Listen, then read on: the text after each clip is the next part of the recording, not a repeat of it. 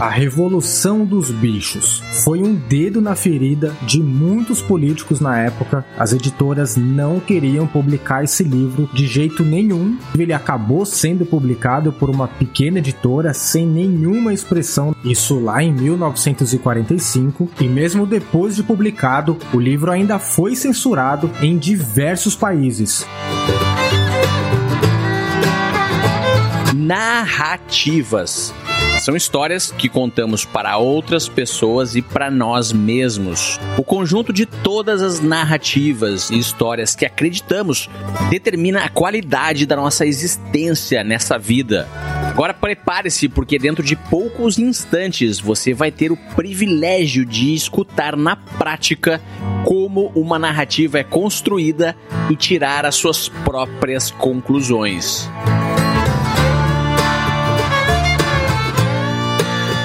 É impressionante como essa história ela é muito poderosa, ela gera muitos insights de pontos de vistas bem diferentes. E embora exista sim essa relação com a Revolução Russa e tudo que aconteceu ali naquele período, eu vou além disso. Na minha opinião, eu, Rafael Pires, enxergo nesse livro uma forte aversão a toda espécie de regime autoritarista.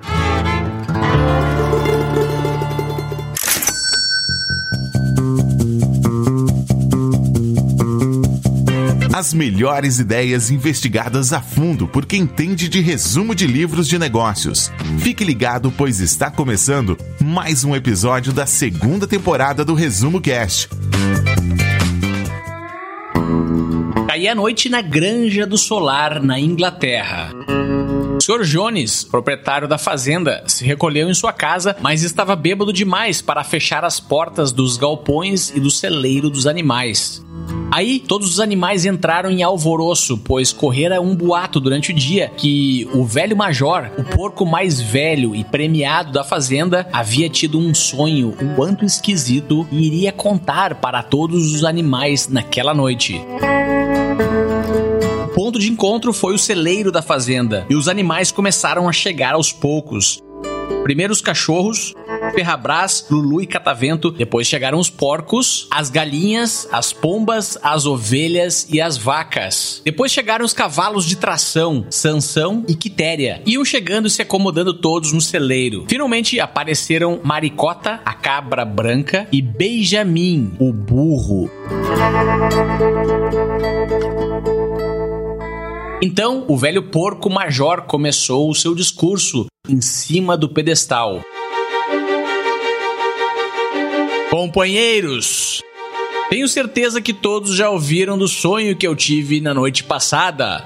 No entanto, falarei do sonho mais tarde. Antes, eu quero falar outra coisa. Pensem comigo, qual é a natureza da nossa vida? Enfrentemos a realidade. Nossa vida é miserável, trabalhosa e curta. Nascemos, recebemos o mínimo de alimento necessário para continuar respirando e os que podem trabalhar são forçados a fazê-lo até a última parcela de suas forças. E no instante em que nossa utilidade acaba, trucidam-nos com hedionda crueldade.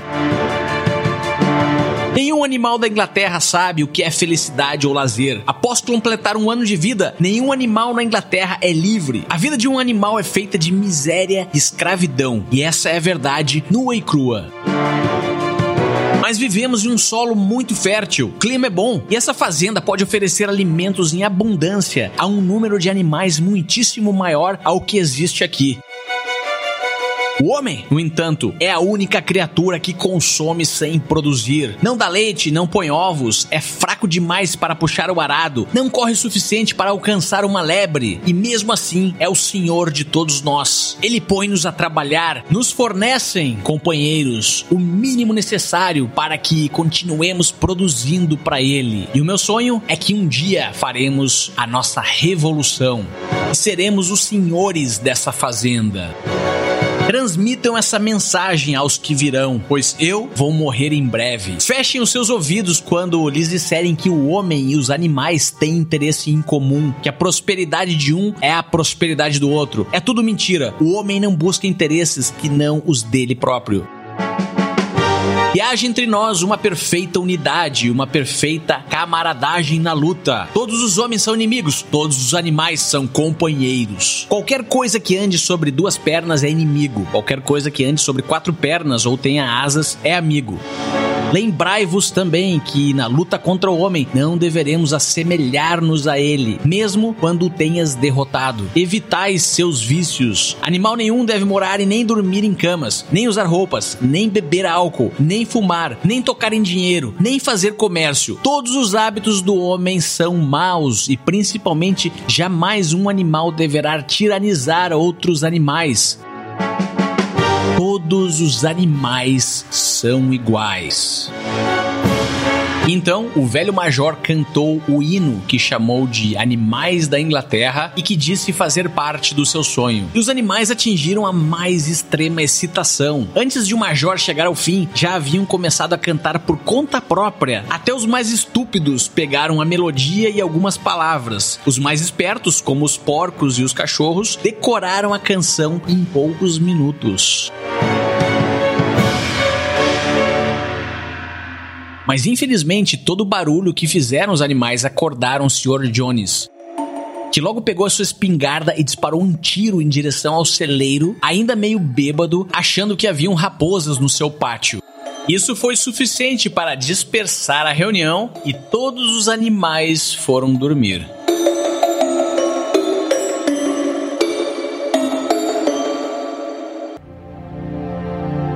Três noites se passaram e o velho major faleceu tranquilamente durante o seu sono.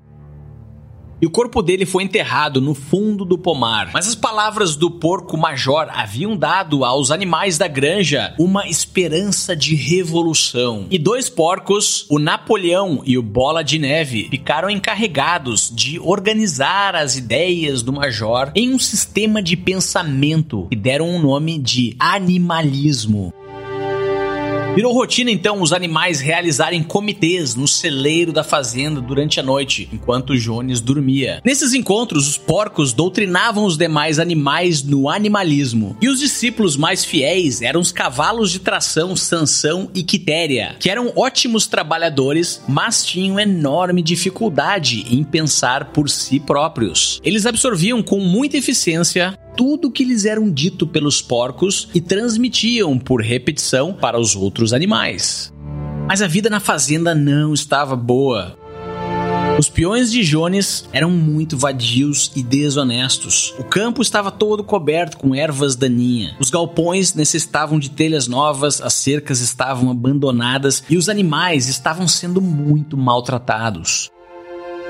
Até que um dia, enquanto Jones dormia bêbado, passando o meio-dia, os peões da fazenda saíram para o campo para caçar lebres e esqueceram de alimentar os animais. E ao cair da tarde, os animais ainda não haviam comido.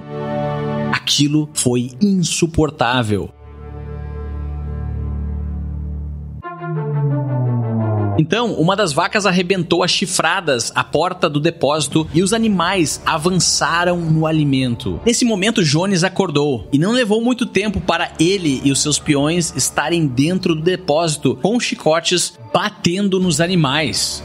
E os bichos, apesar de não terem planejado nada, avançaram sobre os homens com coices, chifradas e mordidas. Os homens desesperados correram para fora da fazenda, enquanto que os animais fecharam a porteira para se darem conta que a revolução havia acontecido.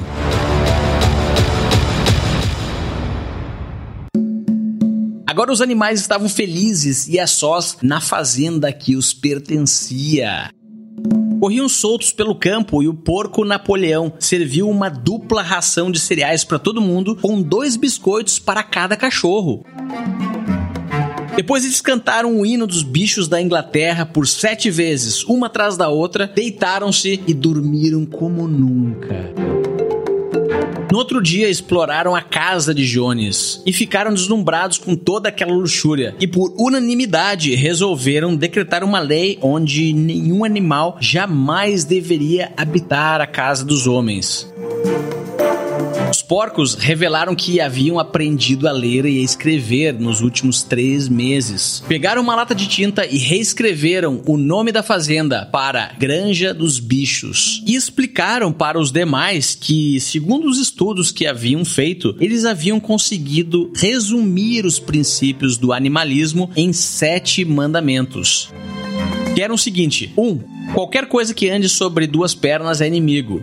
2. Qualquer coisa que ande sobre quatro pernas e tenha asas é amigo. 3. Nenhum animal deve usar roupas. 4. Nenhum animal dormirá em cama. 5. Nenhum animal beberá álcool. 6. Nenhum animal matará outro animal. 7. Todos os animais são iguais.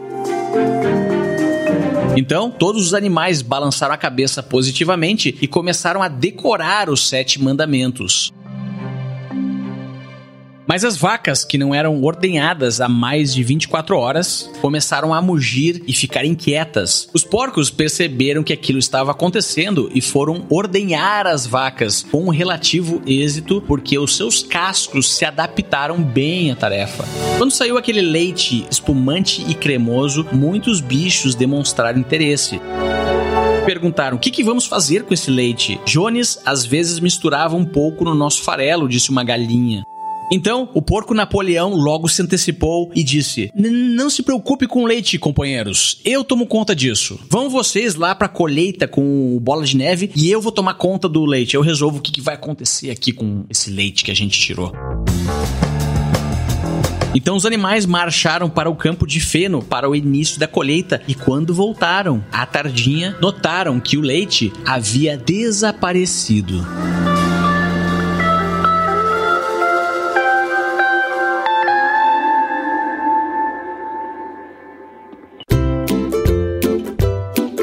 Muitos meses se passaram e os bichos faziam as suas próprias colheitas e aquela comida parecia tão boa porque agora era toda deles. Todos trabalhavam duro, menos os porcos, que não trabalhavam, pois eram donos de conhecimentos maiores. E era natural que assumissem a liderança das coisas. Os cavalos Sansão e Quitéria eram os que davam mais duro e nunca reclamavam de nada.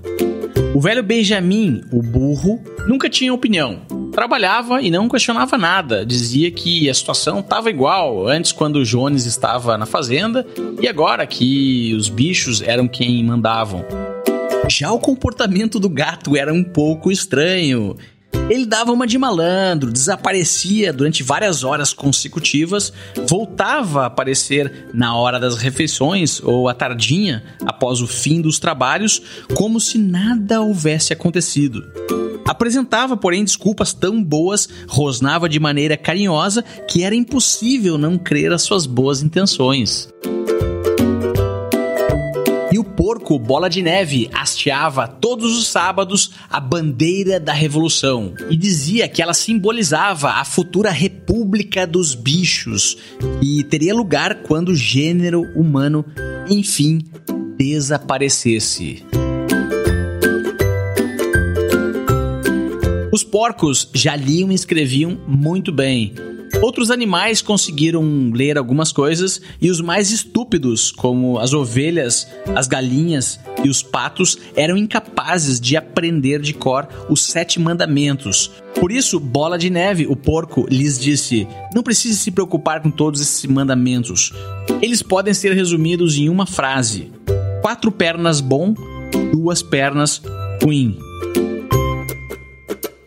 E a vida na fazenda estava muito boa para todo mundo.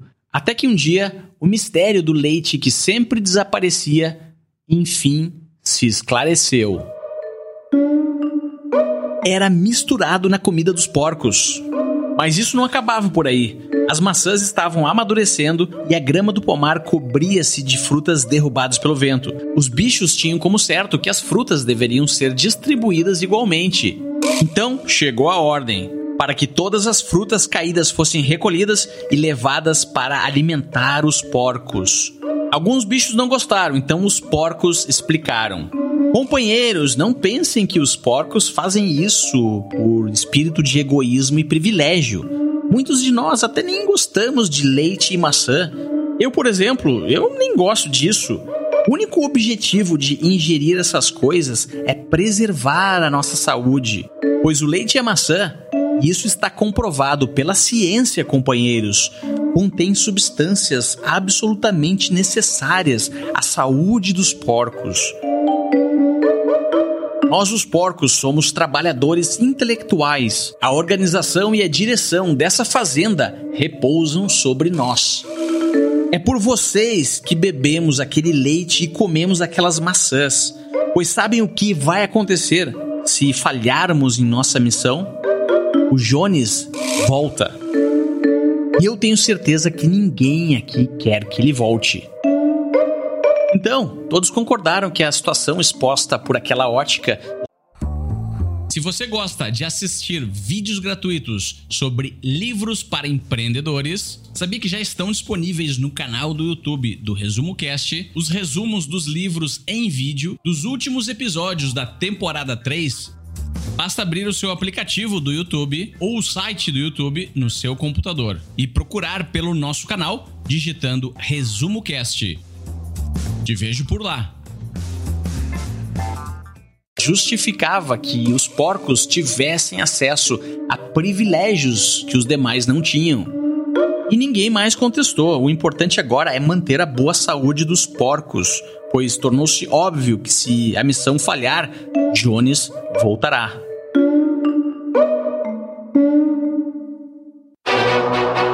À medida que o tempo passava, os porcos demandavam cada vez mais privilégios. Impuseram que todas as decisões dos trabalhos agrícolas na granja caberiam a eles mas seriam ratificadas pelos demais bichos em uma votação. Houve até mesmo uma briga interna e o porco Napoleão resolveu expulsar da fazenda o seu adversário político, o porco Bola de Neve. O pretexto foi a decisão de construir um moinho já que Napoleão era contra, recrutou um bando de nove cachorros enormes e furiosos que expulsaram o Bola de Neve da fazenda. Agora, o porco companheiro Napoleão era o ditador absoluto, sempre protegido pela sua escolta particular de cães ferozes. E a sua primeira medida foi que as decisões sobre os trabalhos da fazenda não seriam mais colocadas para votação. Aquilo era uma perda de tempo. Seriam tomadas por um comitê de porcos, presididos por Napoleão e as decisões seriam comunicadas aos demais todos os domingos às 10 horas. Todos os bichos aceitaram, pois temiam que, se não fosse assim, Jones poderia regressar. Alguns dias depois, o comitê de porcos decidiu que o moinho seria construído. Isso mesmo, Napoleão mudou de ideia e, devido à complexidade do trabalho, os animais trabalhariam horas extras e possivelmente teriam uma redução na sua ração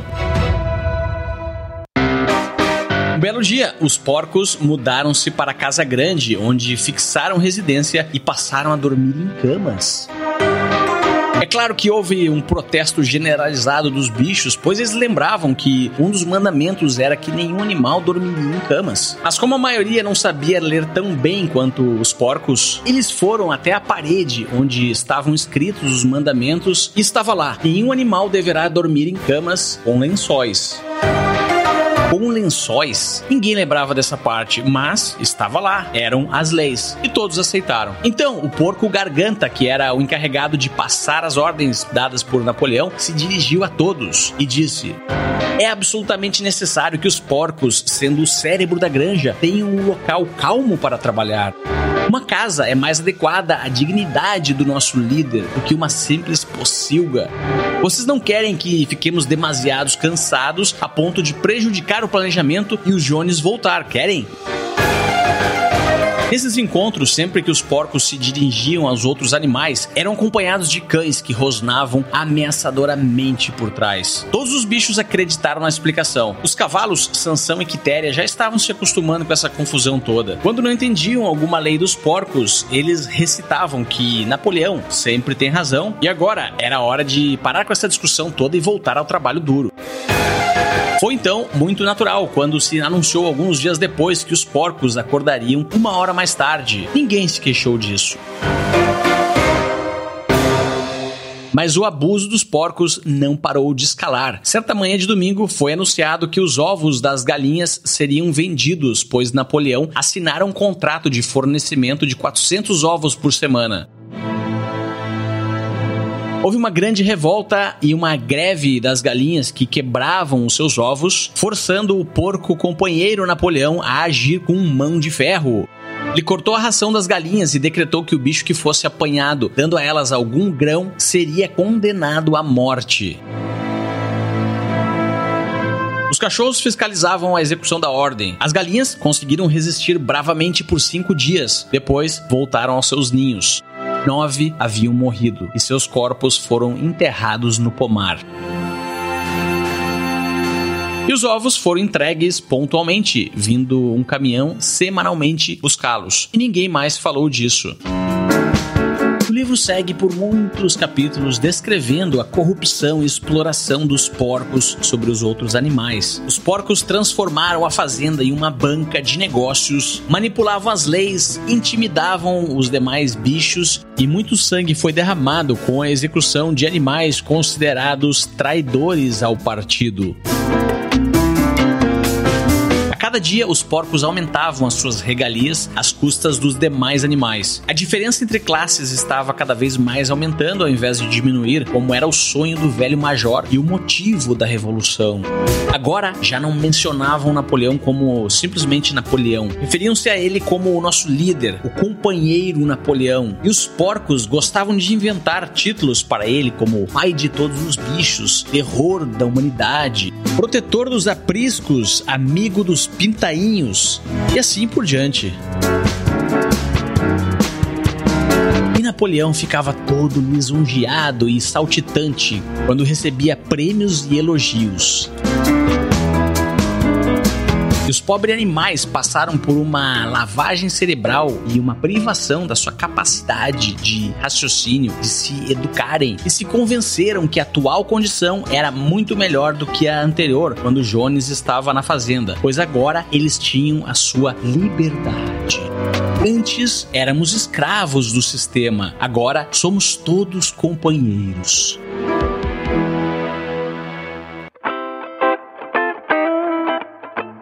Em uma tarde, no final de fevereiro, veio da cozinha um cheiro gostoso, suculento e quentinho, como nunca os animais haviam sentido antes. Alguém disse que era o cheiro de cevada cozida, mas ninguém descobriu o que, era. No domingo seguinte, mais uma lei tinha sido aprovada. Toda a cevada da fazenda seria reservada aos porcos. E o campinho junto ao pomar seria dedicado a uma plantação de cevada. E logo circulou a notícia que cada porco estava recebendo diariamente a ração de meia garrafa de cerveja, sendo que Napoleão, o porco companheiro, recebia meio galão e era servido em baixela de porcelana.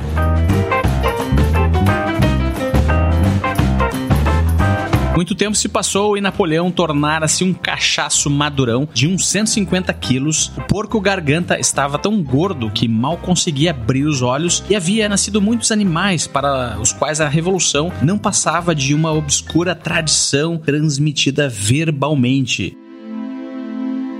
A vida estava sofrida para os bichos. Eles andavam com fome, dormiam em camas de palha, bebiam água no açude e trabalhavam no campo. No inverno sofriam com frio, no verão sofriam com as moscas. Mas as estatísticas do porco garganta sempre provavam que a vida estava sim ficando melhor. E todos pareciam se confortar, pois tinham a consciência que não eram iguais aos outros animais. Se tinham fome, não era porque alimentavam alguns seres humanos tiranos. Se trabalhavam arduamente, era em benefício próprio, e nenhuma criatura entre eles andavam em duas pernas ou era dona de outra. Todos os bichos eram iguais. Foi quando, em uma noite agradável, quando os bichos regressavam à granja depois do seu trabalho, viram um porco caminhando sobre as suas patas traseiras era o Garganta, um tanto desajeitado devido à falta de prática em manter o seu volume naquela posição, mas em perfeito equilíbrio passeava pelo pátio. Então saiu pela porta da casa uma comprida coluna de porcos, todos caminhando sobre as patas de trás. E os bichos logo correram para onde estavam escritos os sete mandamentos do animalismo, pois sabiam que havia alguma coisa lá que era contra andar em duas patas. Mas os sete mandamentos não estavam lá. Foram apagados e havia apenas um na parede, dizendo: Todos os animais são iguais, mas alguns mais iguais que os outros.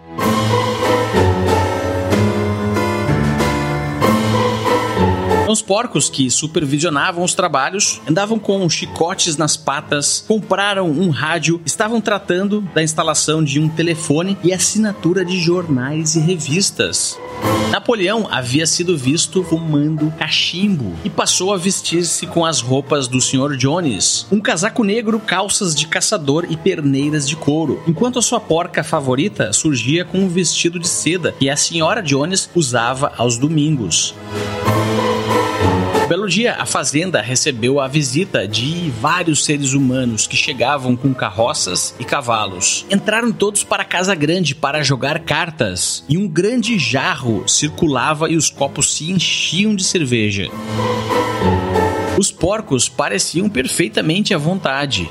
Ninguém ali dentro da casa notou as caras admiradas dos bichos inferiores que espiavam pela janela seres humanos elogiavam os porcos pela eficiência da fazenda dos bichos e que os animais inferiores trabalhavam mais e recebiam menos comida do que quaisquer outros animais de toda a Inglaterra.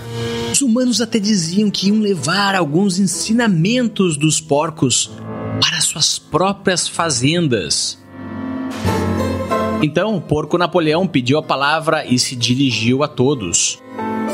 Senhores, no início, a ideia da revolução era conquistar toda a Inglaterra, mas agora nós estamos bem aqui na nossa fazenda. Não queremos mais brigas, queremos uma boa relação com os nossos vizinhos humanos. E outra medida que eu decreto aqui, nesse momento, é que vamos parar com esse hábito imbecil de referirmos uns aos outros pela alcunha de companheiros. Então, senhores, encham os seus copos até a borda e vamos brindar. Mas aos olhos dos bichos que lá de fora espiavam, pareceu que algo estranho estava acontecendo. O diabo teria alterado a cara dos porcos. Olhavam para todas as caras naquela sala, e algumas tinham cinco queixos, outras quatro e outras três. Mas alguma coisa pareciam misturá-las e modificá-las, e a jogatina entre porcos e seres humanos recomeçou.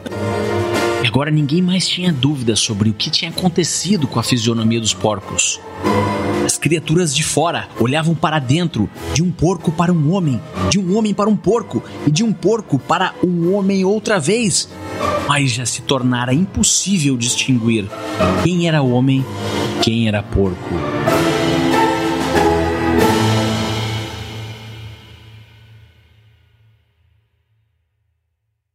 Clássico A Revolução dos Bichos foi publicado pela primeira vez em 1945, momento que se iniciava a Guerra Fria, e é considerado como um dos 100 melhores livros da literatura inglesa. O autor é o jornalista e ensaísta político inglês George Orwell, também conhecido por escrever o best-seller 1984. Mesmo sendo entendido por estudiosos como uma narrativa satírica que faz analogia à Revolução Russa, as lições por trás da história contada no livro revelam uma forte aversão do autor a toda espécie de autoritarismo e sistemas opressores.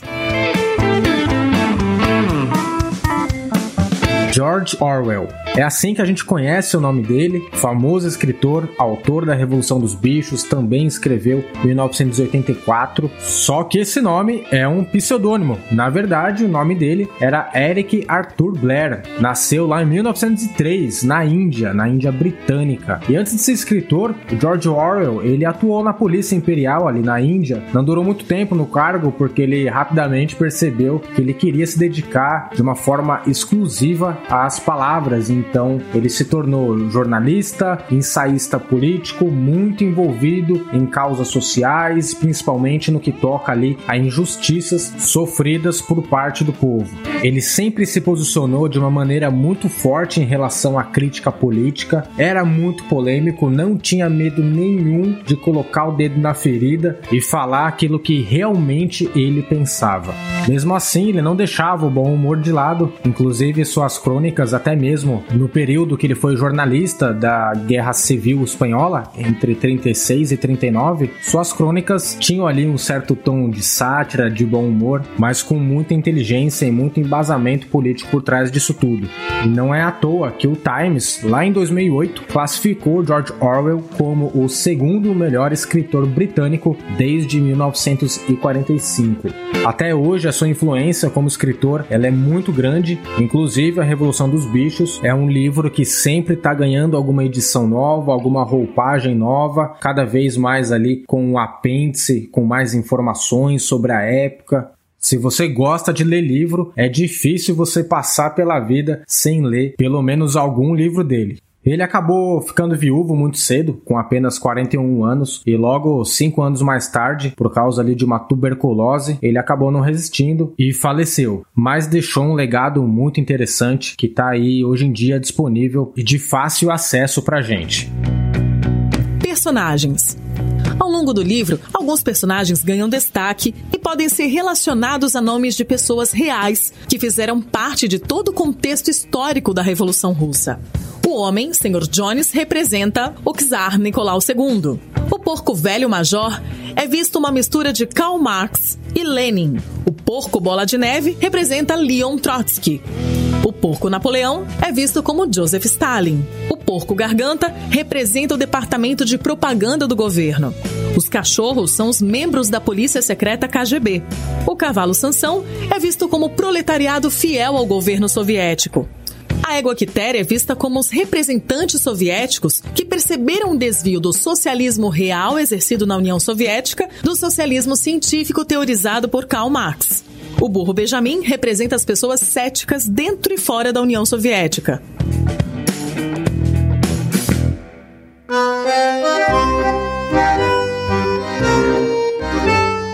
George Orwell conhecia a história da Revolução Comunista Russa e viveu um regime comunista também na Espanha totalitária. E a conclusão que chegou é que esse tipo de ideologia não melhora a vida das pessoas, porque não leva em consideração a ganância do ser humano em todo o processo necessário para implementar o regime. Nós somos seres humanos. Existe uma tendência natural da humanidade de se organizar em classes, de se organizar em tribos, de fazer parte de um determinado grupo. Inclusive, no episódio da primeira temporada do Resumo Cast sobre o livro Tribos, do Seth Godin, a gente fala bastante disso. Todos nós fazemos parte de pelo menos uma tribo, inconsciente ou conscientemente, de forma ativa ou de forma passiva. Geralmente nós nos reunimos com mais frequência com aquelas pessoas que se parecem com a gente, que pensam como a gente pensa, que falam as coisas que a gente fala, que assistem aos mesmos filmes, que torcem para o mesmo time, que fazem parte da mesma profissão ou da mesma área de atuação. E quando nós nos organizamos em classes, em tribos, precisamos de um líder. Até aí tudo bem, não tem nada de errado com isso. O problema é que ter um líder é diferente de ser dependente desse líder. Ter capacidade de apontar uma determinada direção é saudável. Agora, escolher por você e te forçar a agir, mesmo que lá no fundo você não queira ir para aquela direção, aí é prejudicial. A médio e longo prazo isso não vai fazer bem para você como indivíduo, fazendo parte dessa tribo, e também vai atrapalhar o desenvolvimento do próprio líder. A dependência de uma pessoa aumenta a possibilidade de corrupção por parte da outra pessoa. É por isso que autoconhecimento, autodesenvolvimento, autossuficiência e principalmente desenvolver a habilidade do pensamento crítico são coisas muito importantes para qualquer área da vida. Se as pessoas não aprenderem a pensarem por si mesmas, desenvolvendo essa habilidade do pensamento crítico, elas estão sujeitas a fazer parte de um regime totalitarista ou algo parecido a qualquer momento. No papel, tudo começa com boas intenções, mas muitas das grandes ideias se perdem no caminho da execução e principalmente por causa disso, porque não há a capacitação das pessoas de serem autossuficientes. E quando você não sabe qual é a sua voz, quando você não se posiciona, quando você simplesmente vê uma notícia e replica essa notícia como sendo a verdade absoluta, quando você simplesmente é um amplificador da vida e das opiniões dos outros, isso aumenta a probabilidade, a possibilidade de existir algum tipo de monopólio, algum tipo de coação, e aí começam a existir mentiras, traições, mudanças de regras ao longo do caminho. E quando você nota que, poxa, não era aquilo que eu esperava, não era aquilo que eu pensava, pode ser que seja tarde demais. Foi isso que aconteceu com os animais lá na granja, isso que acontece com muitos países, é isso que acontece em muitas empresas e até mesmo dentro de muitas casas. Os sete mandamentos do animalismo antes. Três porcos, Bola de Neve, Napoleão e Garganta organizaram os ensinamentos do velho major em um sistema de pensamento, a que deram o nome de animalismo. Esses sete mandamentos constituíram a lei inalterável pela qual a Granja dos Bichos deveria reger sua vida a partir daquele instante para sempre. Foi Bola de Neve quem os escreveu na parede, e eles poderiam ser vistos à distância. 1. Um, qualquer coisa que ande sobre duas pernas é inimigo. 2. Qualquer coisa que ande sobre quatro pernas ou tenha asas é amigo. 3. Nenhum animal usará roupas. 4. Nenhum animal dormirá em cama. 5. Nenhum animal beberá álcool. 6. Nenhum animal matará outro animal. 7. Todos os animais são iguais. Notou que em vários momentos da historinha, os porcos, por causa da ganância e corrompidos pelo poder, modificaram os mandamentos do animalismo para receberem cada vez mais privilégios. Os sete mandamentos do animalismo depois. Ao longo da história, sob o comando de Napoleão, alguns dos mandamentos são alterados, principalmente os quatro últimos, que fica assim: 4. Nenhum animal dormirá em cama com lençóis. 5. Nenhum animal beberá álcool em excesso. 6. Nenhum animal matará outro animal sem motivo. 7. Todos os animais são iguais, mas alguns são mais iguais que outros.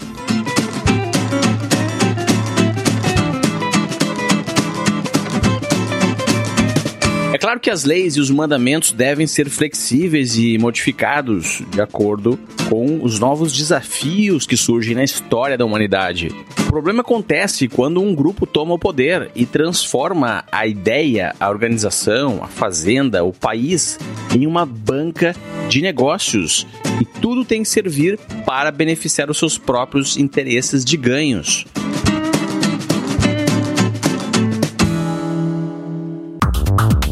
Para mim não é só um livro sobre um regime político, uma ideologia, um tirano ou um ditador, mas sim é um livro sobre seres humanos sendo mais específico sobre a fraqueza dos seres humanos. Fraqueza da possibilidade de ser corrompido pelo poder, fraqueza de poder desmedido, poder centralizado, fraqueza da confiança cega, da obediência sem crítica, fraqueza da ausência de pensamento crítico e do conformismo. Uma receita de bolo com esses ingredientes nunca deu e nunca vai dar certo. É comum a gente ouvir falar que o poder corrompe as pessoas, mas eu discordo. Eu acho que existe sim a possibilidade da corrupção, mas para mim qualquer tipo de poder ele revela quais são ali realmente os valores e os princípios das pessoas por trás de um movimento, de uma ideologia, da criação de algo novo para solucionar um problema já instalado, já existente. Essa possibilidade de corrupção, ela vira certeza quando as pessoas por trás disso não têm bons princípios, não têm bons valores enraizados ali em seu ser. E aí o poder ele pode ser perigoso. Por isso eu te pergunto, você sabe quais são os seus valores? Sabe quais são os seus princípios? Consegue listar algumas situações da sua vida em que você tomou algumas decisões e agiu conforme os seus princípios e os seus valores? Nesse caso da história, os animais batalhavam por uma igualdade. No papel, tudo era lindo e maravilhoso, o que iria acontecer depois que os seres humanos fossem expulsos da granja. Mas na realidade, o que aconteceu no final de tudo é que a situação ficou muito pior do que estava antes, quando os seres humanos, no caso o Sr. Jones, comandava ali o que eles chamavam de Granja do Solar. Os animais conseguiram fazer uma revolução, isso é fato, mas nunca chegaram à igualdade em momento nenhum. Claro que essa história se passou durante um momento onde o mundo era muito mais centralizado do que é hoje. Havia um monopólio, uma centralização do local onde as pessoas obtinham as informações, tanto as normas, as leis, as regras, quanto aquilo que havia acontecido no passado, o governo controlava e manipulava a história. Hoje temos uma vantagem, podemos obter informações de diversos meios, diversos canais diferentes. É claro que isso também abre portas a informações falsas e imprecisas. Mas como já foi visto em nossa história recente, a descentralização do conhecimento é o melhor antídoto contra ideologias disfarçadas que superficialmente parecem uma coisa boa para a sociedade, mas escondem em um nível mais profundo ganância, corrupção e totalitarismo. Se você aí que está escutando se interessou por esse assunto e quer entrar no grupo de debates do Resumo Cast sobre esse livro, visite resumocast.com.br barra Revolução dos Bichos e entre lá para trocar ideias com outros empreendedores que também se interessaram por esse assunto. E o Resumo Cast de hoje vai ficando por aqui. Muito obrigado. Espero que você tenha gostado desse conteúdo. E eu gostaria de agradecer pessoalmente a nossa tribo de apoiadores que permitem que o nosso trabalho continue sendo executado com a mais altíssima qualidade. São alguns deles: Luiz Alberjante, Daniel Monteiro, Vivian Rio Estela, Fábio Lemos e Gabriel Cunha. Muito obrigado e se você que está me escutando quer também se tornar um apoiador do Resumo Cast, visite resumocast.com.br barra apoia-se e entre para a nossa tribo de empreendedores. Um grande abraço e até semana que vem.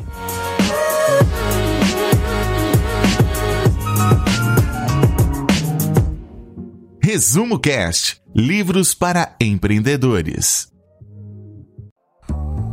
Se você gosta de assistir vídeos gratuitos sobre livros para empreendedores, sabia que já estão disponíveis no canal do YouTube do Resumo Cast os resumos dos livros em vídeo dos últimos episódios da temporada 3 Basta abrir o seu aplicativo do YouTube ou o site do YouTube no seu computador e procurar pelo nosso canal digitando Resumo Cast. Te vejo por lá.